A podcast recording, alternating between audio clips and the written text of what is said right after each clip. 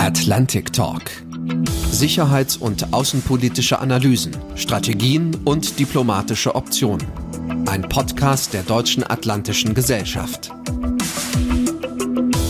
Ich begrüße Sie herzlich zu unserem heutigen Atlantic Talk. Ich bin Oliver Weiland, Ihr Host und Moderator.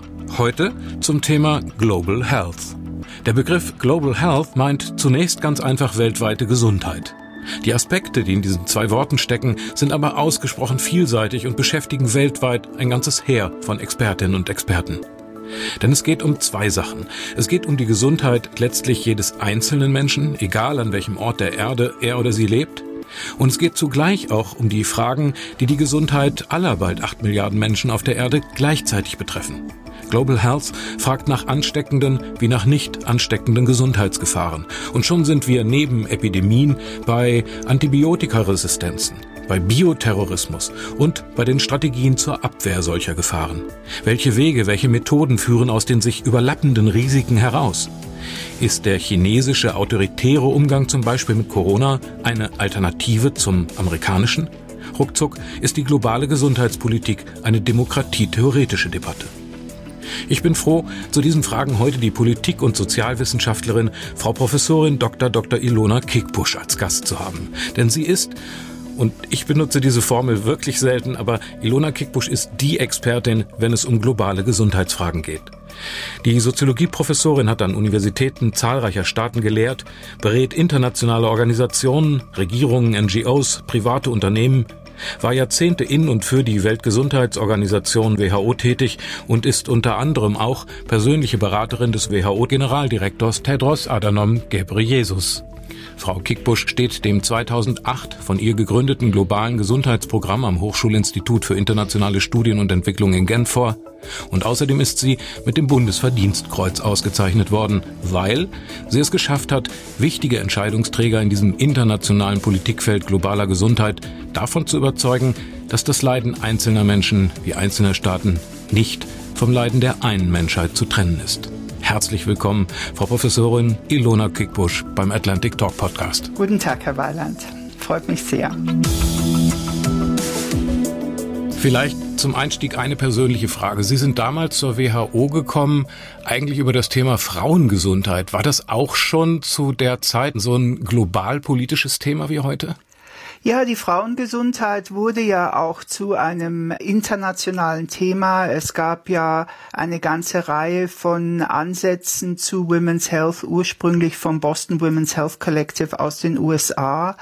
Und diese Frauengesundheitsbewegung wurde weltweit aufgegriffen und deswegen wurde ich gefragt, für die WHO eine Übersicht über die europäischen Bewegungen zu machen, weil man auch mit diesen Frauen gemeinsam arbeiten wollte.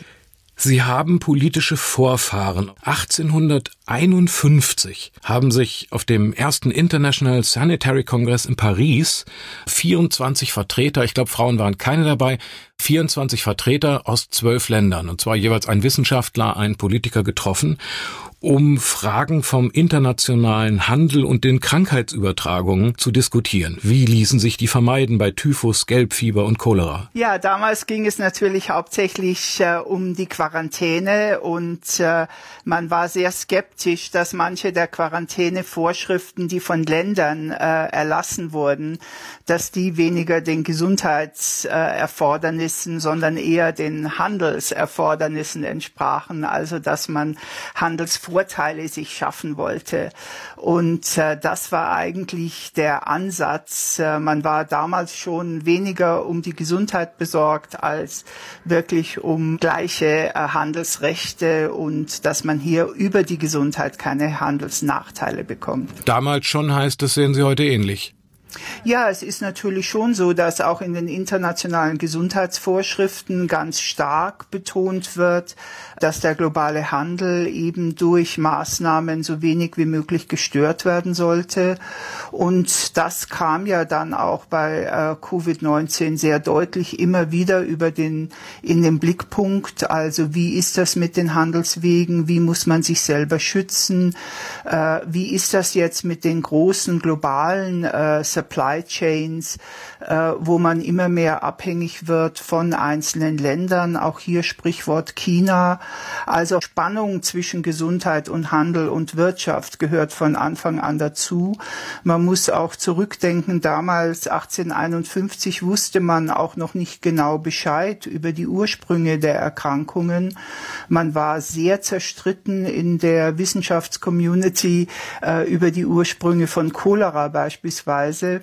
Und damals gab es tatsächlich einen Zeitpunkt, da haben die Diplomaten äh, die Wissenschaftler aus den Verhandlungen ausgeschlossen, weil sie gesagt haben, wir wollen eure wissenschaftlichen Streitereien nicht mehr anhören. Die WHO ist ja im Grunde genommen eine Nachfolgeeinrichtung dieses International Sanitary Congress und der dann auch äh, verabredeten weltweit geltenden Regeln. Wir diskutieren in Deutschland über Zuständigkeiten, über mögliche Freiwilligkeit oder notwendige gesetzliche Regeln. Wünschen Sie sich manchmal, dass die WHO ein stärkeres Durchgriffsrecht hätte? Also ich sage jetzt mal als Beispiel, in Buenos Aires, Bern und Berlin sollen die Kindertagesstätten geschlossen werden. Die WHO beschließt das und dann wird's gemacht. Ja, es wünschen sich sehr viele, auch inzwischen auch Regierungen, dass die WHO mehr Durchschlagkraft hätte.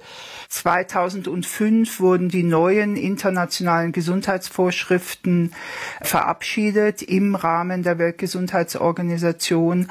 Aber da war es dann doch so, dass viele Mitgliedsländer und gerade die großen Mitgliedsländer, die man ja gemeinhin so als Weltmächte bezeichnet hat, dass äh, die sehr darauf darauf geachtet haben, dass die Kompetenzen der WHO hier doch geschwächt sind, dass sie eingeschränkt sind, dass die WHO nicht einfach Erlasse von sich geben kann, dass die WHO nicht einfach zur Untersuchung in ein Land reisen kann.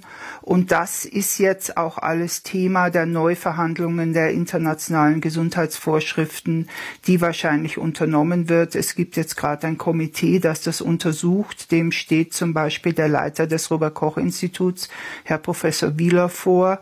Und äh, dieses Komitee soll Vorschläge machen, wie die WHO mehr Durchschlagkraft bekommen kann. Wir haben die Millionen Tote durch die Corona-Pandemie in 2020 schon weit überschritten.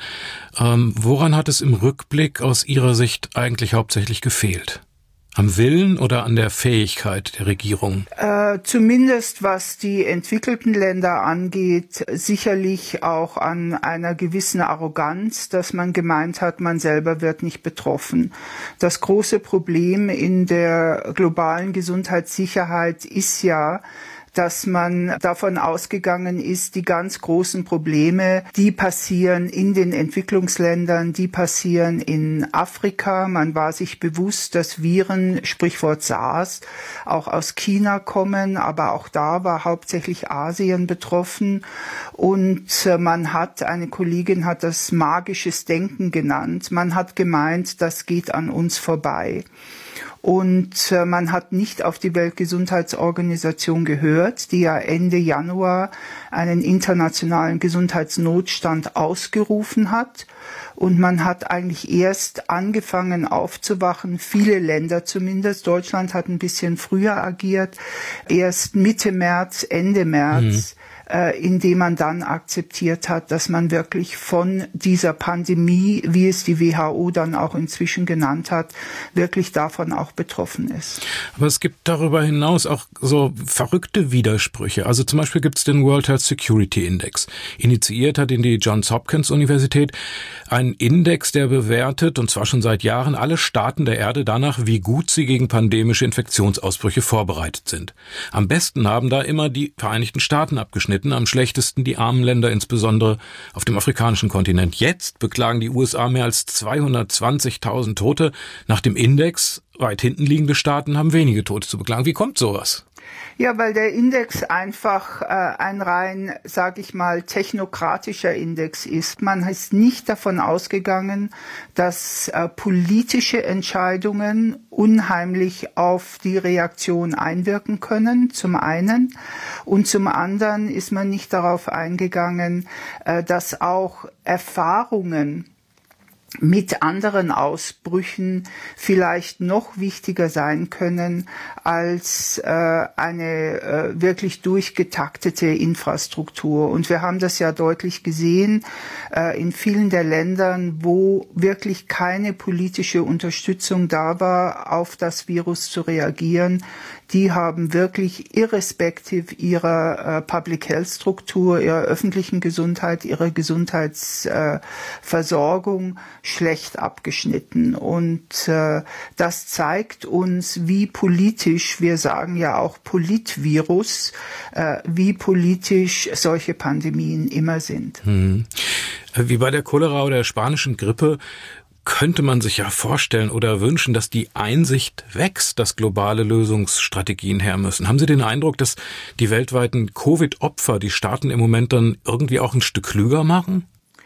Ja, zumindest zur Zeit scheint es so und das zeigt sich ja auch an den sehr vielen Aktivitäten, äh, die jetzt auch im Kontext der Weltgesundheitsorganisation ablaufen. Also in Hinblick, wie ist das mit den Impfstoffen? Könnten wir die teilen? Wie finanzieren wir die? Es gibt einen ganz großen Vorstoß. Auch hier ist Deutschland mit äh, in der ersten Reihe. Die Weltgesundheitsorganisation besser zu stärken, besser zu finanzieren. In der Politikwissenschaft nennen wir das einen kosmopolitischen Moment, also ein Moment, der einen sozusagen aufwachen lässt und sagt, wir müssen gemeinsam agieren. Unser Problem ist momentan, dass einer der wichtigsten Akteure, nämlich die Vereinigten Staaten, äh, immer noch nicht bereit sind, international in diesen Fragen zusammenzuarbeiten. Ja, mit dem kosmopolitischen Moment beziehen Sie sich auf den Soziologen Ulrich Beck. Der hat auch gesprochen von Risikoüberlappungen. Das ist ja im Moment auch so. Es ist nicht nur die Pandemie, sondern gleichzeitig ist der Klimawandel äh, so massiv spürbar. Dann die Migrationsbewegung als globales Thema. Vielleicht sacken die theoretischen Erkenntnisse vom Club of Rome von vor 50 Jahren durch diese Risikoüberlappung ja auch langsam von den Hirnen in die Herzen der Menschheit. Können Sie sich das vorstellen, dass es wirklich eine grundsätzliche Veränderung hin zum Begreifen der einen Welt entsteht in diesen Jahren, dass wir schon mittendrin sind in einem grundsätzlichen Verstehenswandel? Ja, wir müssen es hoffen, denn äh, es gibt ja gleichzeitige Bewegungen, die auf diese unterschiedlichen Krisen hinweisen. Und äh, wenn eines an diesem Covid-19 natürlich auch ganz besonders bedeutsam war, ist, dass es gezeigt hat, wie viele Bereiche unserer Gesellschaft vernachlässigt sind, wo wir sozusagen in unserem äh, unendlichen Wachstumsdrang immer wieder vernachlässigt haben, dass wir eigentlich unsere eigenen Lebensgrundlagen zerstören. Und auch Covid-19, also dieser immer häufigere Übersprung von einem Virus aus dem Tierhabitat auf die Menschen, die Schwierigkeit auch in Hinblick auf Tiere und ihre Gesundheit, denken Sie an die Schweinepest. Wir haben also eine eine ganz wichtige Dynamik und Sie sehen das jetzt auch, wie stark der Hunger in der Welt jetzt wieder zunimmt, weil durch Covid-19 eben auch die Leute nicht auf ihre Felder können, die Märkte geschlossen werden. Mhm. Also die gegenseitige Abhängigkeit der Krisen und schlussendlich auch ökonomischer Krisen äh, wird immer größer und darum ist es für viele von uns im Public Health sehr unverständlich, dass sozusagen wirtschaftliches Wachstum Wachstum aufgerechnet wird gegen die Gesundheit, während man doch eigentlich feststellen muss, dass eine bessere Gesundheit eigentlich uns hilft, auch äh, wirtschaftlich zu agieren und äh, unseren Habitat wirklich zu sichern.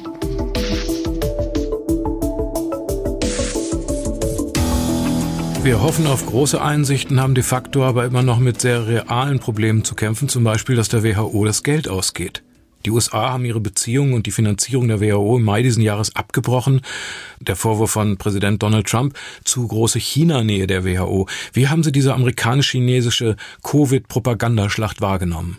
Diese geopolitische Schlacht ist natürlich sehr gefährlich, nicht nur für die Weltgesundheitsorganisation, sondern auch für andere politische Gruppen. Sie müssen sich vorstellen, dass G7, G20, der UN-Sicherheitsrat zum Teil nicht mehr agieren konnten, weil Amerika darauf bestanden hat, dass die WHO nicht genannt werden durfte, dass äh, das Virus nur China-Virus genannt werden durfte und andere Länder sich natürlich natürlich nicht darauf eingelassen haben.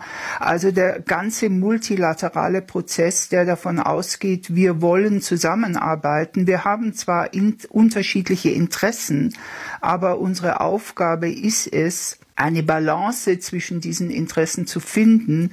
Genau das ist zurzeit nicht mehr der Fall. Es ist eine grundsätzliche Weigerung äh, der Zusammenarbeit und die ist sehr, sehr gefährlich. Wir haben auf der anderen Seite dann China, äh, das sich ganz klar dafür ausspricht, wir wollen zur internationalen Gemeinschaft gehören. Wir wollen unseren Verpflichtungen nachkommen und äh, derzeit ist ja auch die große Diskussion, China will möglichst bald einen Impfstoff breit verfügbar machen. Und hier sind dann wiederum die Fragen, ist dieser Impfstoff schon wirklich sicher genug oder ist das sozusagen auch ein politischer Versuch Chinas dann, äh, sich in der internationalen Gemeinschaft neu zu verankern? Chinas autoritäre Führung hat die Pandemie mit rigiden Methoden ja extrem gut in den Griff gekriegt nach heutiger Sicht. Das strikte, wenn nicht totalitäre Überwachungssystem, die Zwangsquarantäne, auch Zwangsimpfung, all das hat die Infektionszahlen, Todesraten in China glaubhaft runtergedrückt und die Zivilbevölkerung in China freut sich. Also sie hat da gar nicht so große Probleme damit. Clubs und Kinos sind wieder frei zugänglich, die Wirtschaft brummt, von Lockdown keine Rede. In Europa und in USA streiten äh, die Menschen und maulen über Masken Masken, Corona-Warn-Apps floppen, weil die Infizierten die Infektionen zu wenig melden. In, in den Staaten bewaffnen sich die Covid-Gegner mittlerweile lieber als zu reden.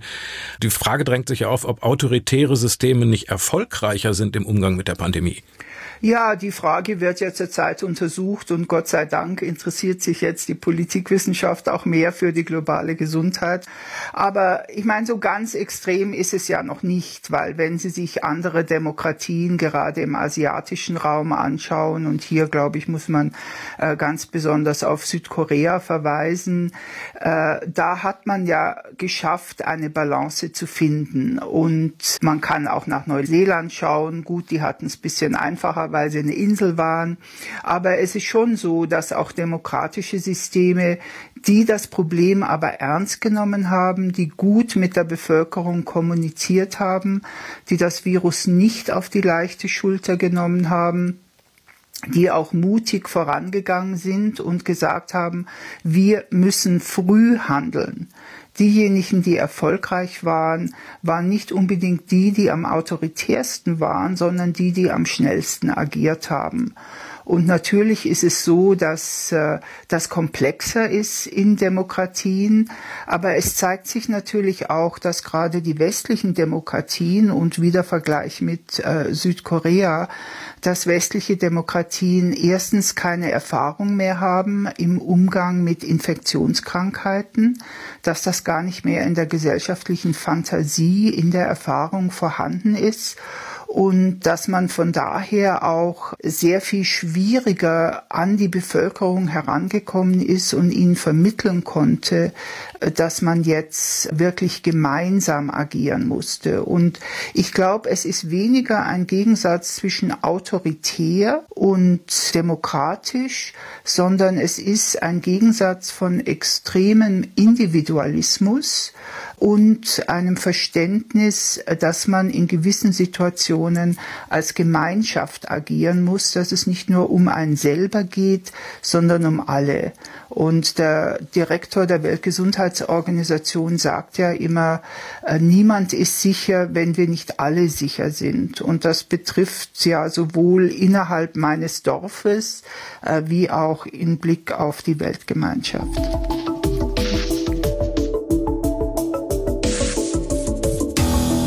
Kleinen Schnitt zu einem anderen Thema. Welchen Einfluss sehen Sie in den sozialen Medien in dieser Frage? Ich denke an die Ausbreitung von QAnon, Impfgegnern, Reichsbürgernden, Querdenkern, wie sie alle heißen, die sich gegen das Gesundheitssystem oder die Gesundheitsmaßnahmen der Regierung richten gesteuert vielleicht auch durch Desinformationskampagnen anderer Staaten.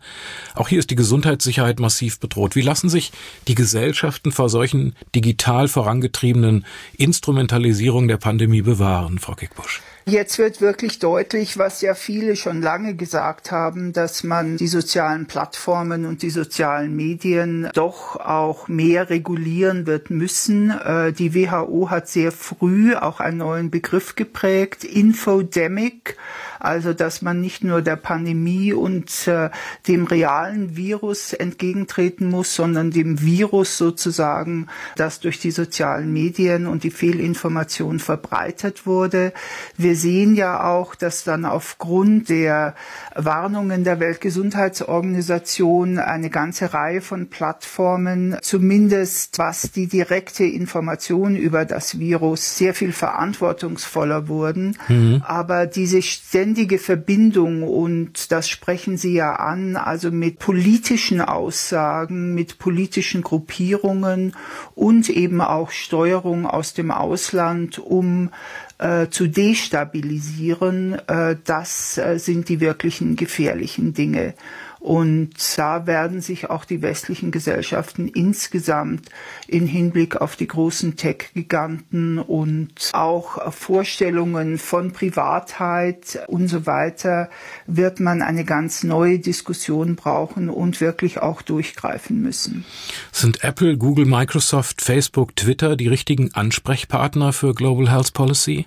Ja, die Weltgesundheitsorganisation spricht sehr regelmäßig mit denen und äh, die Organisationen, also diese Tech-Konzerne selber, äh, sind inzwischen auch zum Teil besorgt aus verschiedenen Gründen. Natürlich einerseits wegen ihrer wirtschaftlichen Einkünfte, aber auch wegen ihres Rufes. Es ist ganz interessant. Microsoft hat als erste große Tech-Firma wirklich, man muss es so nennen, eine Botschaft, ein Büro bei den Vereinten Nationen eingerichtet in New York, um regelmäßig in Kontakt äh, mit dem multilateralen System zu sein, hat sozusagen einen Botschafter, äh, sowohl in New York wie in Brüssel.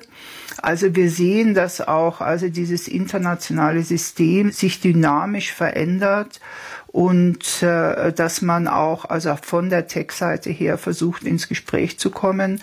Aber wie gesagt, die WHO ist proaktiv auf diese Plattformen zugegangen und hat gesagt, ihr müsst verantwortungsvoll handeln und jedes Mal, wenn jemand Corona oder Covid eingibt, muss zuerst auf die Suchanfrage die Information von der Weltgesundheitsorganisation kommen.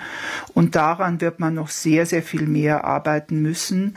Äh, das ist jetzt sozusagen die Public Health Information. Mhm. Aber wie Sie ansprachen und ich auch vorhin schon gesagt habe, die politische Dimension, die braucht nochmal eine sehr viel stärkere Arbeit. Und wie Sie wissen, ist die Europäische Union ja da auch sehr am Diskutieren und Überlegen. Es wurde diese Woche gerade wieder sehr viel über die digitale Gesetzgebung im Rahmen der EU diskutiert. Also man wird hier sehr viel viel aktiver werden müssen. Man hat viel zu viel schleifen lassen.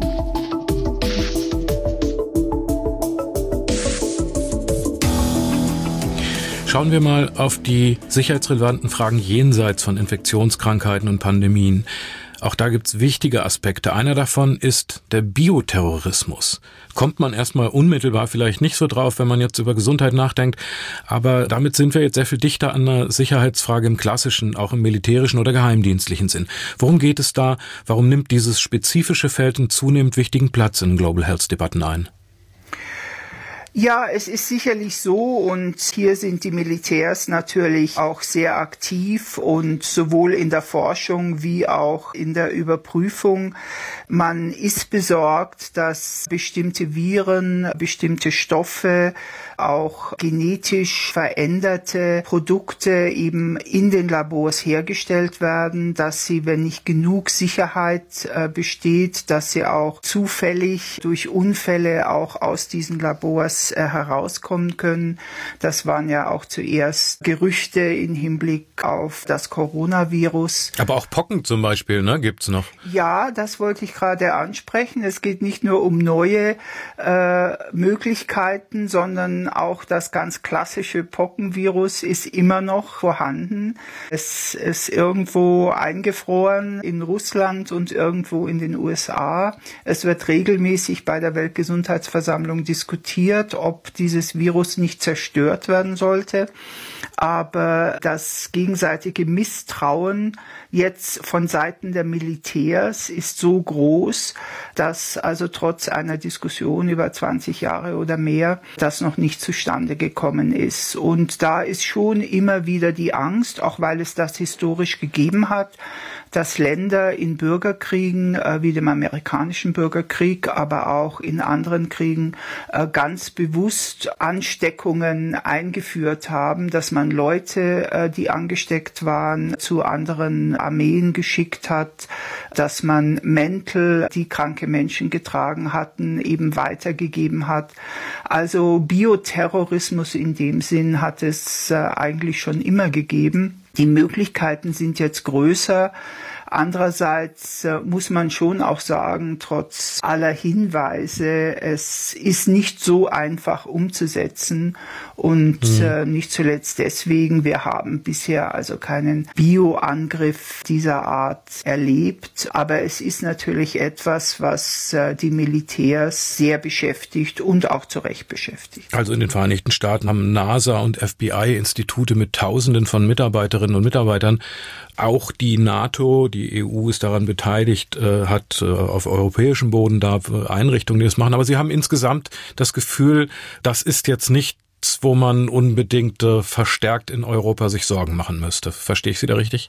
Ja, ich finde, in Europa muss man sich vorrangig Sorgen machen, wie schaffe ich ein gutes öffentliches Gesundheitssystem, das auch reaktionsfähig ist, wie kläre ich meine Bevölkerung auf, wie bereite ich die Gesellschaft, und das ist eben nicht nur das Gesundheitssystem, sondern auch äh, die Wirtschaft und die Schulen und so weiter, andere Bereiche Bereiche auf solche mögliche Vorkommnisse vor. Und ich meine, wir machen uns heute äh, ziemlich schnell lustig über die Situation vor ein paar Jahrzehnten, ja, als die Angst vor dem Atomkrieg zu eigenartigen Dingen führte, dass man in Schulen dann unters Pult hüpfen sollte. Ja.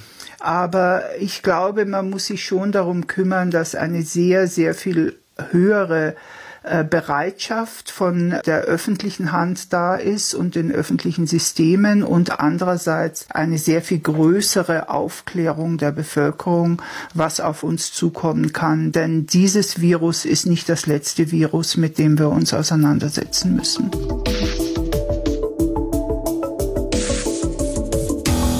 Seit Jahren ist auch die Rede von einem anderen menschengemachten Problem, nämlich den Resistenzen gegenüber Antibiotika, sowohl aus der Landwirtschaft als auch in der Humanmedizin. Sehen Sie darin ein ernstliches Problem für die Weltgesundheit? Das ist ein ganz großes Problem für die Weltgesundheit. Und äh, vor wir uns mit äh, Covid-19 auseinandersetzen mussten, war das wirklich auch einer der Schwerpunkte in der internationalen Diskussion. In einigen Ländern, also im Vereinigten Königreich beispielsweise, ist es auch Teil der nationalen Sicherheitsstrategie, äh, sich mit Antibiotaresistenzen auseinanderzusetzen. Man hat eine Reihe internationaler Initiativen Initiativen dazu ins Leben gerufen. Es wird immer noch nicht genug getan, weil doch sehr viel davon auch wieder auf den kleinen äh, ähm, lokalen Bereich zurückgeht, ja, wer fragt nach Antibiotika, wer verschreibt sie? Die Tiergesundheit ist extrem stark derzeit noch von Antibiotika ja. abhängig. Also hier geht's um Verschreibungsverhalten. Es gibt auch einen Aspekt jetzt mit Covid-19, dass äh, in manchen Bereichen ebenfalls wieder äh, mit Antibiotika agiert wird. Also die Angst auch in jedem Krankenhaus, denken Sie an Krankenhausinfektionen, denken Sie an die Sepsis, die Blutvergiftung. Also es ist wirklich ein ganz, ganz großes Problem und es ist eines, das wir sozusagen gleichzeitig bearbeiten müssen, auch weil wir nicht genug neue Antibiotika haben. Sie beraten ja nicht nur internationale NGOs, sondern auch private Firmen und Konzerne. Wie erleben Sie denn die Gesprächspartner zu diesem Thema? Also die Pharmaindustrie ist ja wahrscheinlich nicht daran interessiert, jetzt in Landwirtschaft und Humanmedizin die Antibiotika zu reduzieren, oder? Naja, es ist schon so, dass auch äh, im Rahmen der Pharmaindustrie eine ganze Reihe neuer Initiativen gegründet worden sind. Es ist auch so, dass nicht jede Pharmafirma gleich denkt, ja, und nicht jeder Pharmaverband gleich denkt. Da gibt es innerhalb der Industrie ganz große Auseinandersetzungen auch. Von daher hat die äh, forschende Pharmaindustrie auch eine Initiative in Hinblick auf Antibiotikaresistenzen gegründet. Äh, sehr viel von diesen Diskussionen laufen im Rahmen des äh, Weltwirtschaftsforums ab wo Industrievertreter zusammenkommen. Aber man muss schon sehen, dass es so zu sein scheint, dass Firmen mehr Verständnis inzwischen für die Umweltherausforderungen entwickeln als notwendigerweise für die Gesundheitsherausforderungen. Äh, also diskutiert wird viel, gemacht wird einiges. Im Gesundheitsbereich haben wir eine Initiative, die äh, von Investoren inzwischen aufgegriffen wird, nämlich dass man zum Beispiel nicht in äh, Tabak und Tabakfirmen investiert, das wird jetzt zum Thema, also bei großen organisierten äh, Investoren. Also man versucht auch von der globalen Gesundheit aus nicht nur mit den einzelnen Firmen zu sprechen, weil die ja teilweise auch von den Ansprüchen, den Gewinnansprüchen ihrer Shareholder abhängen, sondern dass man auch versucht, also das Bewusstsein der Investoren zu verändern. Und ich glaube, also in einem globalen Markt, der mehr und mehr von Aktienmärkten, von Gewinnen an der Börse und ähnliches abhängig ist, muss man hier auch eine veränderte Strategie fahren. Die Privatisierung des Gesundheitssystems ist in den letzten Jahren ja massiv vorangeschritten. Wenn Sie das auf der globalen Ebene sehen, würden Sie insgesamt Vor- oder Nachteil in dieser Privatisierung, den Private Partnerships und so weiter sehen? Ja, es ist so, dass die Weltgesundheitsorganisation ganz klar sich dafür ausspricht, dass es eine öffentliche Finanzierung der Gesundheitssysteme geben muss oder zumindest eine starke öffentliche Regulierung. Und äh, denn äh, wie auch in Deutschland beispielsweise kann es ja ein Sozialversicherungssystem geben, aber die sind natürlich sehr schwierig umzusetzen, wenn äh, Leute keiner regulären Arbeit nachgehen, also wenn man solche Beiträge dann auch gar nicht äh, abrufen könnte. Also die WHO sagt, es muss öffentlich finanziert werden. Inzwischen sind auch die großen Finanzierungsorganisationen, Weltbank und ähnliche, nicht mehr so rabiat in Hinblick auf diese Privatisierungsagenda, die sie ja sehr lange gefahren haben und teilweise bestehende öffentliche Gesundheitssysteme zerstört haben, äh, weil sie auf Privatisierung gesetzt haben. Also äh, es gab letztes Jahr auch äh, eine große politische Debatte darüber bei den Vereinten Nationen. Also das Denken verändert sich inzwischen auch bei den Geldgebern. Andererseits muss man dort, wo es eine sehr ausgebaute äh, private Gesundheitsversorgung gibt, muss man natürlich von Seiten des Staates eng mit diesen privaten Krankenhäusern beispielsweise zusammenarbeiten. Das wird zurzeit auch in Indien gemacht.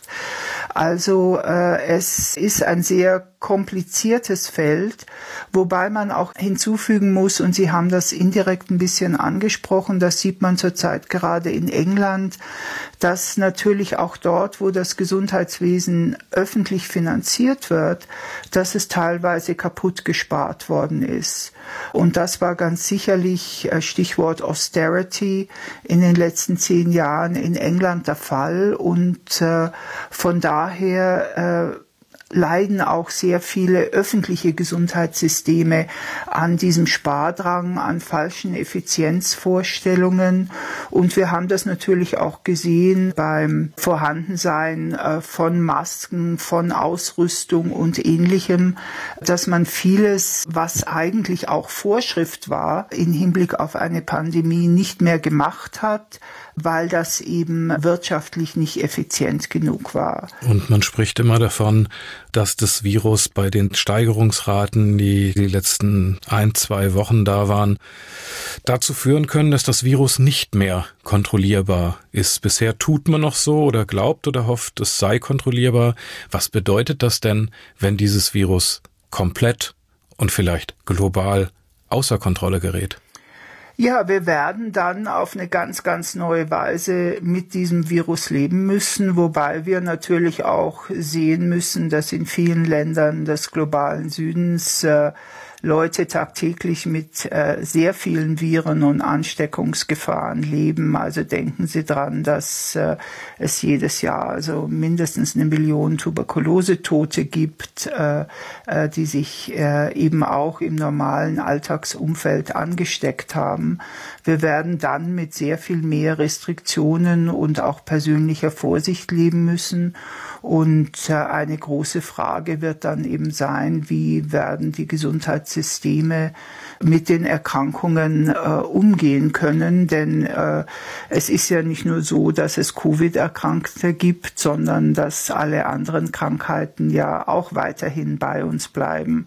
Und wir sehen ja, dass also auch im globalen Süden die Zahl der Impfungen zurückgeht. Also wird es auch wieder mehr Masernerkrankungen und so weiter geben. Und äh, es wird für die Gesundheitssysteme und für unsere Gesellschaft dann wirklich eine ganz große Bürde werden. Es wird zu sehr viel mehr Armut führen. Und die Nachhaltigkeitsziele, die sich die Welt ja 2015 noch gesetzt hat, die werden keinesfalls äh, erfüllt werden können. Also es wird ein großer Schritt zurück sein. Wir stehen, wie es immer wieder heißt, an der Grenze und sind nicht einfach machtlos, sondern können auch was dafür tun, dass es nicht so weit kommt. Ja, wobei, wie gesagt, es hängt, und Sie haben das ja am Anfang angesprochen, es hängt sowohl an jedem Einzelnen von uns wie an Regierungen, wie an internationalen Organisationen und auch an allen Handlungsträgern, ob das die Privatwirtschaft ist oder die nichtstaatlichen Organisationen. Äh, ich möchte wirklich nochmal betonen, was der Generaldirektor sagt. Äh, no one is safe until we are all safe. Und das können wir nur, indem wir gegenseitig einander auch schützen. Vielen Dank für Ihre Expertise, Frau Professor Dr. Dr. Ilona Kickbusch. Kommen Sie gut durch den Schweizer Winter, bleiben Sie gesund und bleiben Sie sicher. Herzlichen Dank. Ja, ich danke Ihnen. Vielen Dank. Auch den Atlantic Talk Hörerinnen und Hörern danke ich herzlich fürs Dabeisein.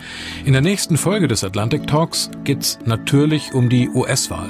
Wir werden ganz bewusst aber das amtliche Endergebnis abwarten, um dann Einschätzungen, Hintergründe und die diplomatischen Folgen für die transatlantischen Beziehungen in der Folge 18 zu besprechen. Wann es zu einem amtlichen Endergebnis kommt, das scheint im Moment eigentlich die spannendste Frage zu sein, denn das amtliche Endergebnis wird hoffentlich wirklich das einzige sein, was darüber entscheidet, wer am 20. Januar 2021 zum Präsidenten der Vereinigten Staaten von Amerika ernannt wird. Enden möchte ich heute mit einem Hinweis auf eine besondere Veranstaltung der Deutschen Atlantischen Gesellschaft, der NATO Talk Konferenz 2020. Die Teilnahme an der NATO Talk Konferenz ist in diesem Jahr nur digital möglich, aber erste gute Nachricht, sie findet statt. Zweite gute Nachricht, sie findet in einer besonderen Location statt, nämlich im Gasometer in Berlin. Und dritte gute Nachricht, im Gasometer erwartet die Deutsche Atlantische Gesellschaft für Sie auch in diesem Jahr wieder besondere Gäste. Alle Infos, die Agenda und vor allem den Link zur Veranstaltungsanmeldung für die NATO-Talk-Konferenz am 16. November 2020, die finden Sie auf unserer Homepage ata-dag.de. Wir freuen uns auf Ihre digitale Teilnahme. Ich werde ganz sicher auch dabei sein. Bleiben Sie gesund und sicher wünscht Ihnen Ihr Host und Moderator Oliver Weiland. Atlantic Talk. Sicherheits- und außenpolitische Analysen, Strategien und diplomatische Optionen.